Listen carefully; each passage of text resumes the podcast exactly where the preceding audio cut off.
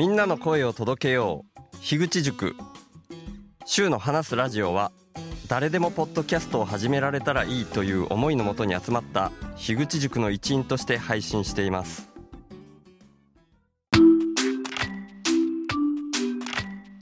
前回からの続き。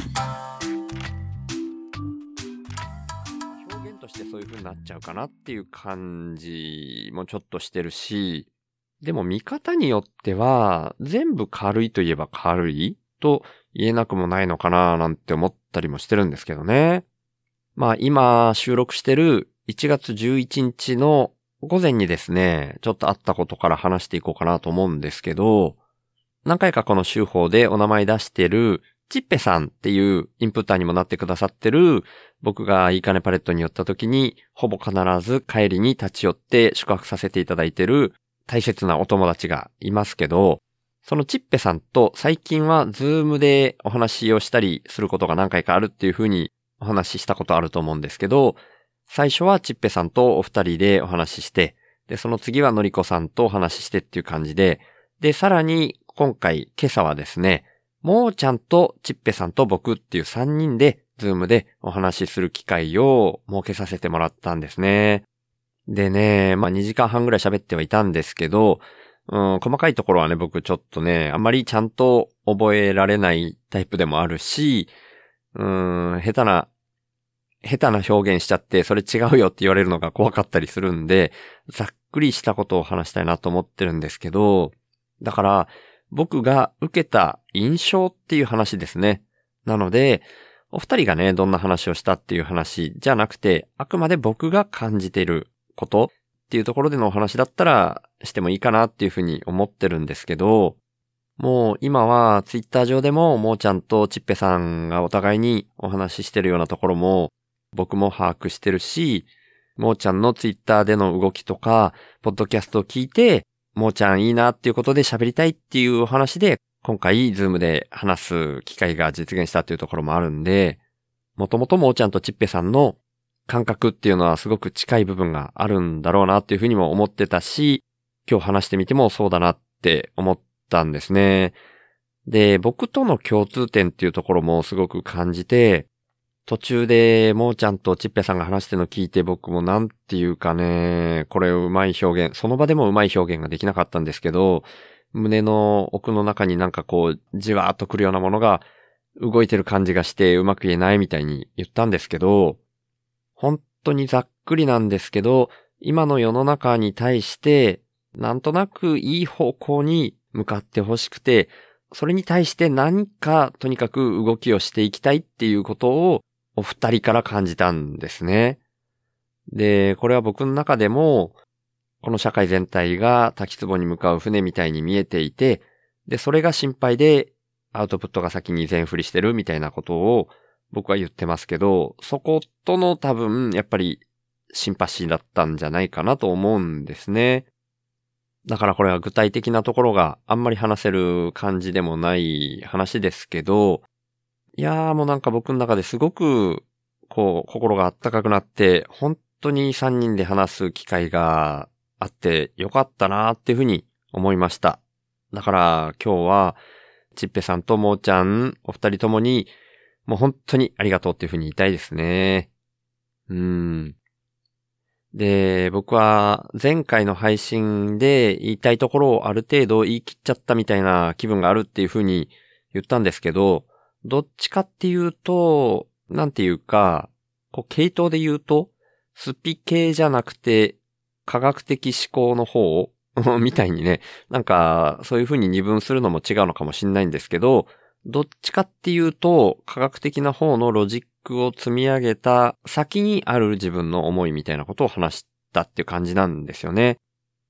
で、普段から何かを断定するんじゃなくて、問いを残したいみたいに言ってたのが、話している中で、結局たどり着いたのは、問いじゃなくて自分の思いの方を残したかったんだっていうところにたどり着いて、僕の中では結構スッキリしちゃってるんですよね。ただね、僕自身が前回の配信聞いて、もう本当に僕自身がですね、ちゃんと理解できないんですよ。なんで、これはもう本当に、な、何やってんの？あんたっていう話だと思うんですけど、僕が、もう実は3回ぐらい自分でも聞いてるんですけど、これから先何回もその自分の前回の配信のナンバー2を聞いて、それをもうちょっとちゃんと噛み砕いて、いつ何時でも人にある程度わかりやすく話せるようになりたいなというふうに今思ってます。だから軽めというか、今日は何が言いたいかよくわかんない話になりましたけど、とにかく感覚としては前回の配信で僕すごく言いたいことを言い切っちゃった気がしてる。でもそれがすごくわかりづらい状態になってることもまた事実なんで、そこを噛み砕くっていう新たな僕のタスクみたいなことができてるなっていうふうに思っているので、そこをちょっとしばらく頑張っていこうかなっていうふうに勝手に思っております。はい。そんな感じなんで、今回はちょっとわけわかんない回になってるかもしれないけど、こんな感じでよしということにしておこうと思います。っていうことで、週の話すラジオ、略して週報は、HSP っていう先天的なビビリとして生まれた僕、週が、ビビリだからこそ問題の根本原因に意識が向いて、最終的には個人単位じゃなく、世の中全体の問題点にビビリが反応しちゃうこと、それを発信することに僕の生きる役割があるんじゃないかと思って、そんな僕の意識を日々発信する番組です。僕からは今の世の中が滝壺に向かう船みたいな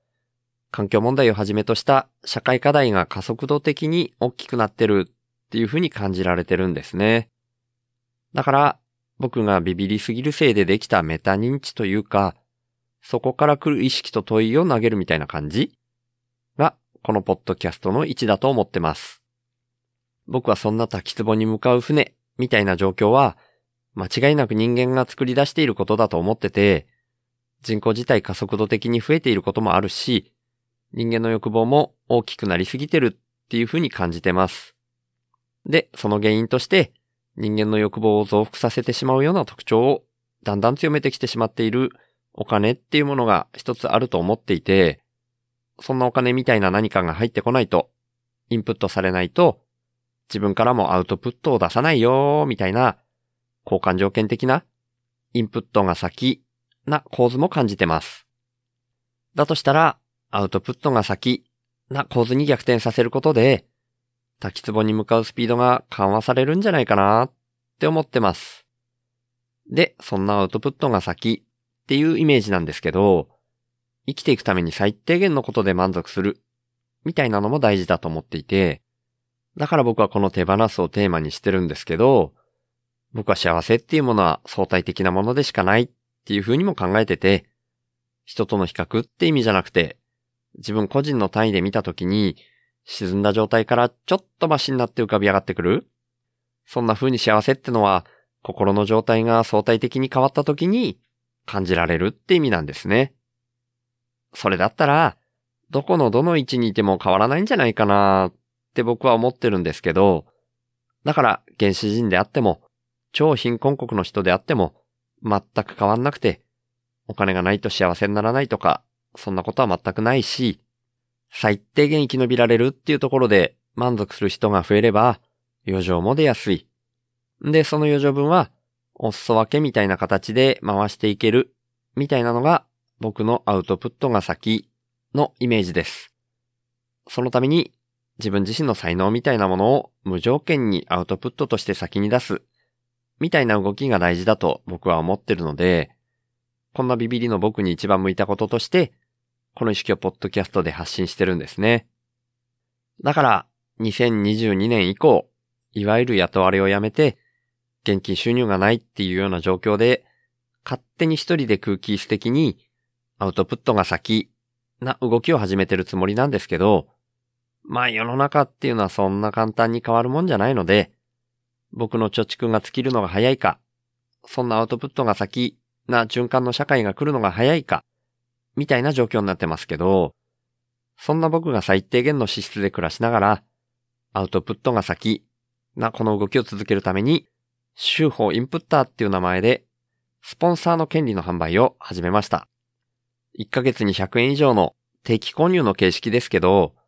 週報インプッターになってくれた方は、初回は週報内で僕が宣伝させていただいた上で、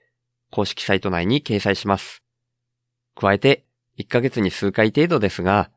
番組の最後にラジオネームの読み上げをさせていただきます。僕は数年前から、なるべくお金を使わない生活を徐々に徐々に進めてきたんですけど、今の僕の1ヶ月の支出額は約5万円です。